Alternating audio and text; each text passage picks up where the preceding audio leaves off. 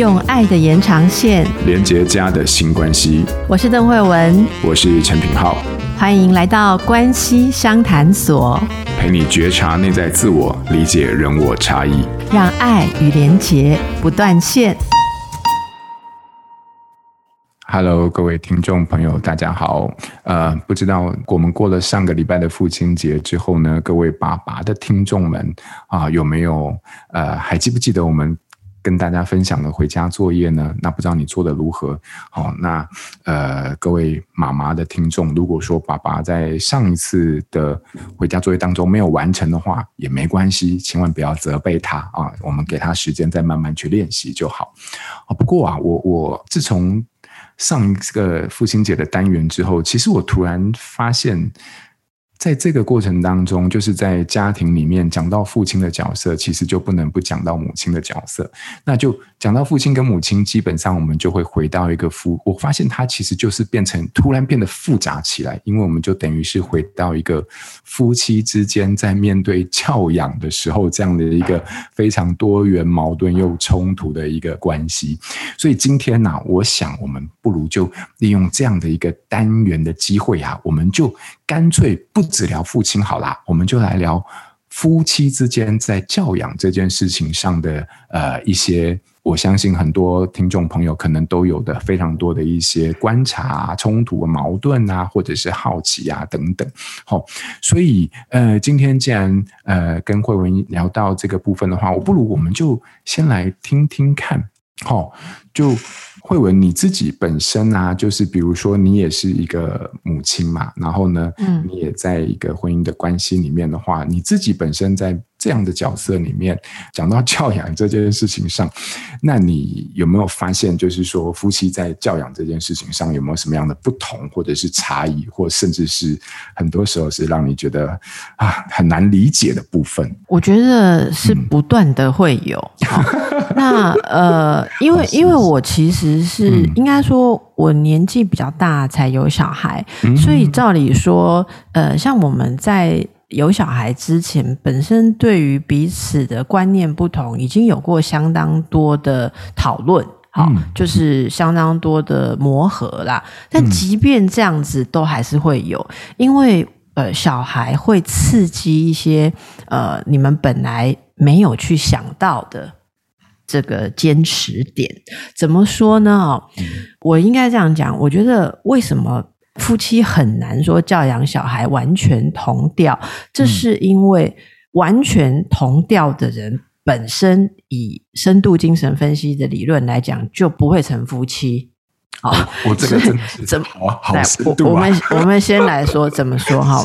对对，我好好。哎，例如说，在这个呃，有一些精神分析的理论就说到，两个人之间会产生那种想要结婚啊，或者说强烈的这个依附冲动啊，那那都是因为诶，你在对方的生命或你在对方的身上看到一些你自己没有的东西。所以你觉得这个人让你有一种把你的人生完整实现，或者让你可以呃发展更理想自我啊这样子的期待，那这就是典型的我们所谓的呃潜意识在择偶的时候。我举个例子好了，例如说假设我啊从小就是很胆小。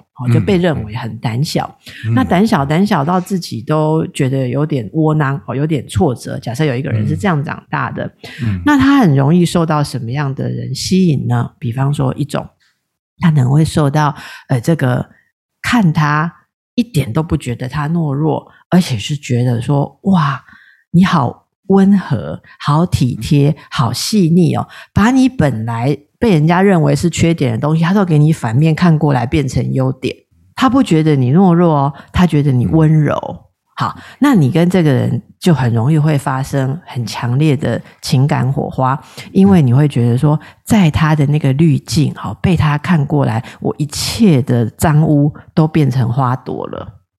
所以你就会很想在他那里能够有一些呃新的这个人生面貌，好，就新的位置。那这样两个人，假设如果在一起变成夫妻，然后生了小孩以后会怎样？好，我来告诉大家，这个时候对小孩教小孩，他们一定会出现一个分歧的问题，就是小孩要独立，强悍，还是要撒娇温柔？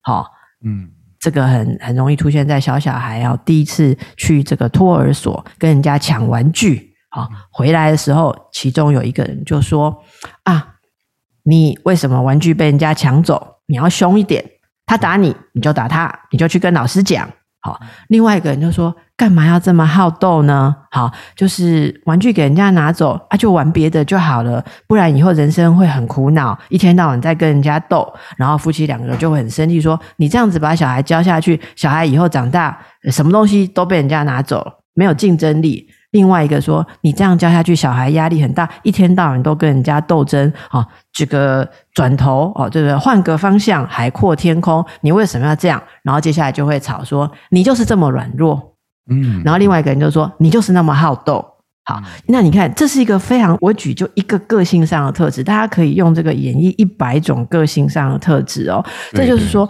我们本来。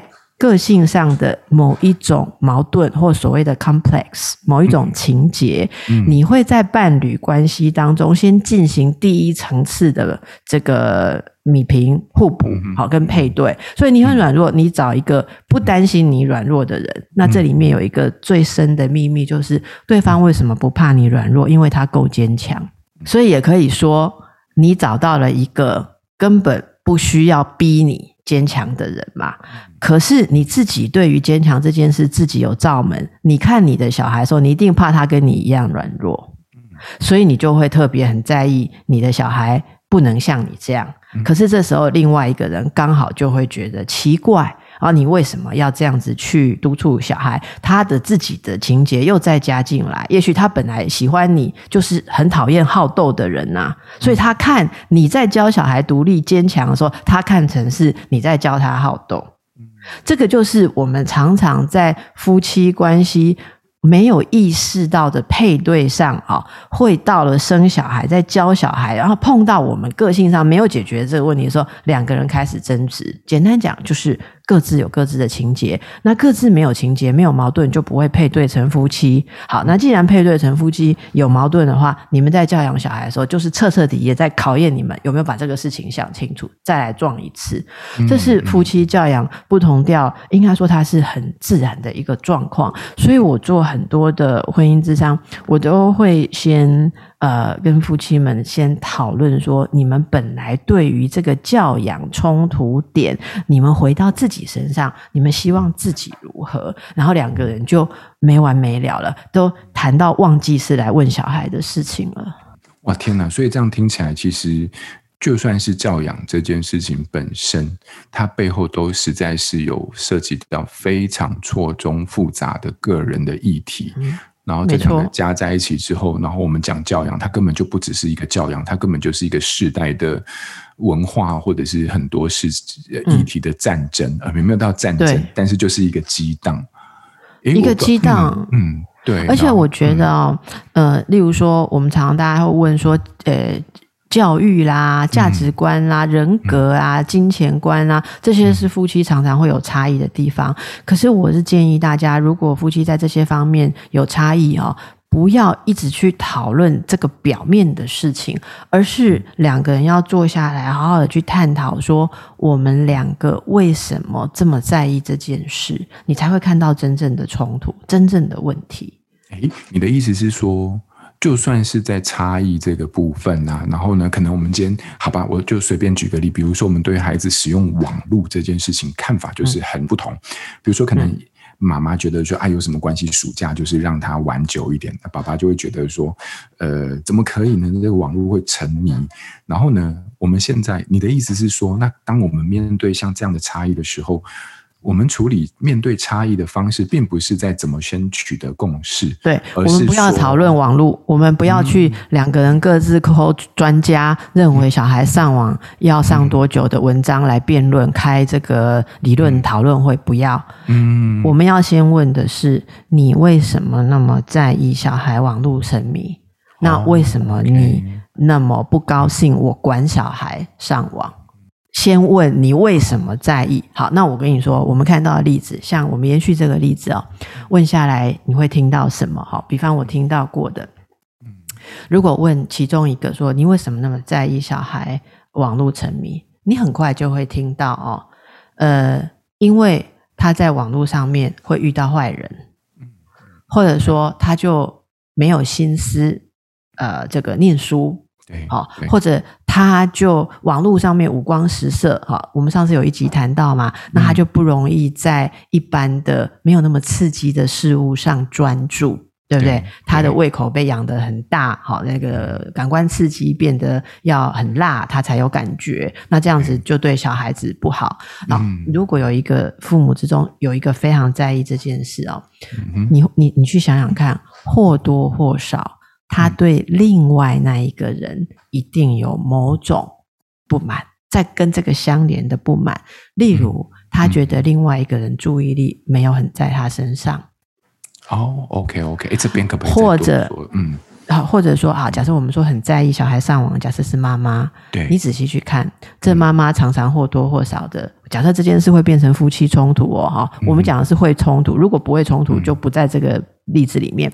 如果夫妻会冲突，就是爸爸觉得说，干嘛为了要管上网，管到这样子，母女母子反目成仇？对，而让他上一下网有什么关系？你看这个妈妈，如果那么坚持到要跟爸爸吵这件事，你问问这个妈妈，你先生会不会也常常上网？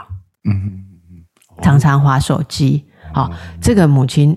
多多少少或很常见的，就是说，他期待先生注意力在他身上，或跟他聊天、跟他沟通的时候，先生在划手机，或是上网，或是不一定要上网，但是就是总而言之做其他的事。所以，这一个呃太太本身在呃处理小孩或在管教小孩有关于专注力这个问题的时候，对先生特别的顺便生气，意思就是多多少少觉得说，哎，你们或者说。你，嗯，又要把小孩弄成不把我当一回事的样子，好，所以我们通常在处理的时候，会先去检视，如果夫妻之中只有一个特别坚持小孩要怎样或不要怎样，另外一个人不解其意的时候，我们先把问题回到两个人本身，你们两个的分歧代表了什么？会不会小孩其实只是一个啊？投射你们冲突的一个点，也就是讲，简单讲，小孩子是被用来吵的。可是说穿了，你们要吵的是你们之间的问题，这是我们常常看到的一种状况。那金钱也是一样啊，你听哦，嗯，妈，我要换手机，嗯嗯嗯，好啊，去跟你爸爸讲，爸，我要换手机，换什么手机？换什么手机？你的手机已经是 iPhone 第几代了？我也是还在用那一代，怎样？你都还没有在赚钱，我在工作都不用用更上一代的，你为什么就要用新的一代的？赚钱很困难，你不知道吗？啊，妈妈就说啊，不要这样子啦，你那个哦，他拍照都没有同学好看，然后每次 po 脸书都呃 po IG 都被同学笑，哎，女孩子已经大了，她是需要手机的功能啊，你上班你上班才需要用阳春的嘞，妈妈就说。上班做正事都不用用什么高阶手机，他用什么高阶手机？用钱不知道赚钱的辛苦。OK，嗯，妈妈不爽了。妈妈不爽什么？我跟你讲，妈妈就是不爽。这个爸爸，你以为你赚几个钱很伟大是不是？在家里讲话可以这么大声是不是？怎样？我们用你的钱很轻松是不是？那你要不要试试看做家事？你根本都不了解，这就上一集的，你都不了解小孩进入青春期的这个女孩，我平常辅导她多少的心事。你知不知道她的漂亮的照片？她在同才之中有多漂亮？你什么都不懂，你只知道上你的班，上班上班上班最重要，你最伟大。好，那这个东西吵下来，夫妻两个内心的纠结不解决，你们要谈什么教养？女儿在旁边听，真的会觉得走开，说你们两个先讲清楚，我再来问手机的事。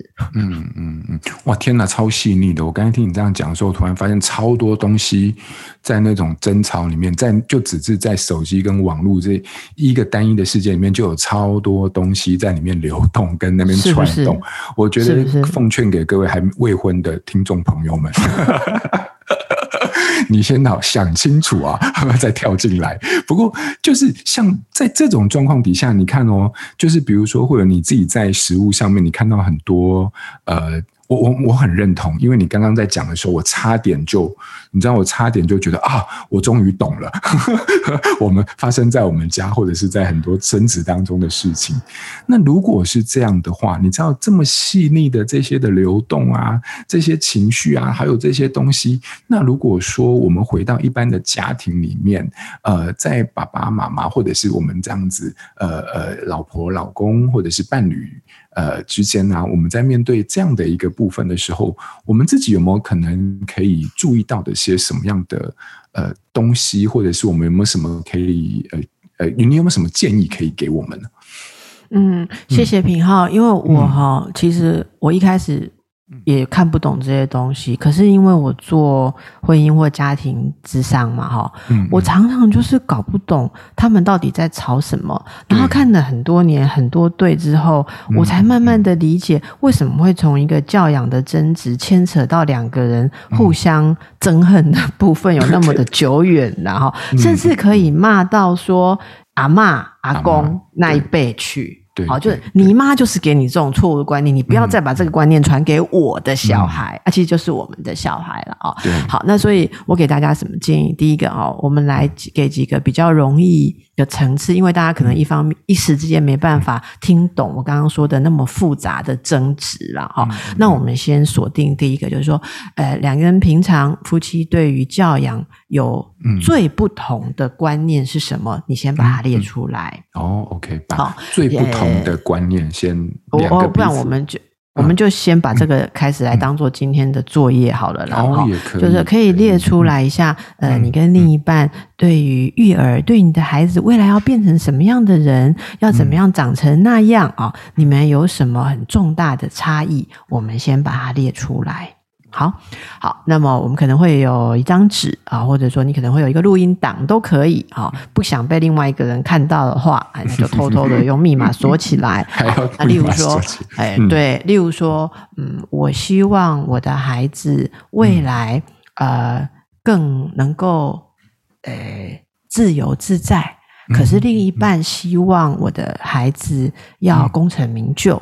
好，这是我们最大的差异。比方这样，好，那有人养小孩就觉得说，那不要啊，现在，哎呀，好，上小学之前时间好珍贵啊，干嘛要补英文啊，学学才艺呀？另外一个人说，不能输在起跑点，好，一定要在大家开始学 A B C 之前，你就已经会动词变化。嗯嗯，怎么办？对，哎，对对对，一定要这样，哎，一定要这样。好，那为什么呢？为什么要有有这样子？那所以两个人就呃，对于时间的安排会有很多的冲突嘛。像这种就是一个差异，一个要未来他要很强，一个要未来就是自由自在就好，好，甚至不要一定要干嘛。嗯，好。那第二个，你知道了这些差异之后，接下来问我为什么会有这样子的？人生观，这跟我的成长、跟我个人的经验有什么关系？好，例如说，我希望我的孩子要功成名就，因为我自己，比方说，我就是没有功成名就，我好辛苦，好，然后我必须要。浪费我的人生，做很多不不愿意的事，所以我的小孩，我就是希望他不要再重蹈覆辙，不要再走我的这个 loser 的路啊！这个就是某种个人嘛，对不对？就是说，希望孩子不要走我们的路，或者另外一种是，还好我有功成名就，我有是人生胜利组，所以我现在对我的生活超满意，意思就是超爽的，所以我希望我的小孩，我已经知道这条路超好走，我就是要掐他。拉着他走上一定的路，这就是我们个人为什么我有这样人生观。好，可是呢，你当你这样子回忆的时候，或者说这是我一直没有达到的阿公阿嬷对我的期望，所以我如果让我的小孩达到，好像爷爷奶奶也可以这个微笑，好，也可以天上也可以带着笑容看着我们，这就是一种未尽心愿的达成。这个自己的部分，我们先了解一下为什么我坚持小孩要变成这样，然后。理解完了自己之后，下一步理解你的另一半。那他呢？他为什么有那样的人生观？或者为什么他那么反对我要小孩变成的样子？嗯，啊，那我建议大家先做对自己的理解，因为你先呃抒发了自己的感觉之后，你对对方会比较有同理心。好，你再去想对方啊，那可是他。例如说，哎，我的另一半哦，他可能就是一直都是自我要求很高的人，所以他觉得这样子很辛苦。所以他比较容易溺爱小孩，他就是觉得好像在小孩身上去抒发他以前不能抒发的种种，好，所以他就是容易很满足小孩啦，然后不想要求小孩顺着小孩啊，这是他自己的一种弥补。那我们有了这样互相的了解之后，那。不要来想说哪个是对，哪个是错，怎样教小孩是对是错，而是我们进到一个观念是，小孩是我们两个人的，我们就是一对父母，所以在我们两个各自有这样子的过去经验，啊，然后我们有这样子不同的人生观的时候，我们如何来合作？我们如何可以？帮忙对方去修复他曾经遗憾跟创痛的，然后看看他会不会调整他的人生观，或者说，我也希望透过对方的支持，我修复我自己的遗憾，看我的人生观会不会更有弹性。其实呢，如果我们做完这些工作之后，会发现夫妻同步的觉得小孩没有一定要怎样。那个时候，你们才是一个成熟的父母，因为你们不再用自己的人生去呃套在孩子的身上，也可以说是对孩子的人生拿开了那个有色的滤镜，拿开了自我那一个滤镜。我们真正要成为帮助孩子的父母的时候，我们必须是呃。完全客观的，因为我们要看的是我的小孩有什么样的特色，他适合什么样的人生。在看这个事情的时候，如果你有刚刚讲了自己没解决的主观，那你就不客观。不客观的时候，我们就不会是小孩子最需要的帮手。好，所以我觉得在这个过程当中，常常我们为了达成这样子客观帮助小孩的父母，我们要解开自己的呃一些包袱，而在。自己解开，也帮另一半解开的时候，我们同时一定也会把很多夫妻的问题处理得更好。所以，这是我觉得在这个亲子教养有冲突的时候，就是一个开启修复的最佳的点。哇天哪，我超喜欢你今天出的这个部分的作业，很细腻，但是同时又能够很怎么讲？我觉得虽然我们在面对的是差异，但是却透过这个差异，让我们彼此更成为一个。了解自己的人，但是在这个了解上，我们也开始能够去理解对方，我们就已经跳脱原本面对差异这个冲突本身。那这个作业我我真的蛮喜欢的，我甚至想要把它推荐给非常多呃我的朋友，甚至是我的一些可能在工作上，我想要把它拿来运用。所以今天我们讲了这么，跟大家分享了很多，我们从呃亲子关系着手。可是你会发现，我们其实最后并不是在讲亲子关系的，我们讲到的其实是在夫妻关系。因为我自己有一个很深刻的感觉啊，就是这几年呐，就是我发现当嗯，可能当我们自己本身自己去走进一段亲密关系之后，我我发现其实我们就把自己价值的这种决定权。有一部分就是已经让渡给对方了，然后就从、嗯嗯、从那一刻开始，其实哭笑就由不得我，然后喜乐也由不得我，那就再也不会是一个我过去可以一个人决定的事情。然后，然后你就会发现，在这种状态底下，很多时候，呃，不管是呃夫妻，然后牵涉到生活当中的方方面面、形形色色，然后尤其是像教养，那这时候否定。就会变成是关系里面非常伤的一件事情，在这个状况下，所以我我必须说，我们在关系里面其实非常非常非常难，甚至不可能对事不对人，因为每件事情都跟人有关，尤其跟对方有关。所以呃，很多时候任何一种价值观差异的交锋，就会变成它就很容易伴随这种否定的感觉，然后引发我们。在关系里面的冲突，然后甚至最后变成你说的那种擂台赛这样打。嗯，好，那呃，尤其我相信面对教养中价值观的不同的时候，那就是一种非常动荡的不稳定，然后最后变成非常多其他的一些呃不平衡的状态。所以关系成为就是关系，它就会变成是一种不安跟稳定并存的一种冲突。我相信这在很多时候在婚姻里面，在教养里面，呃，在亲子关系里面都会是以这样的方式存在。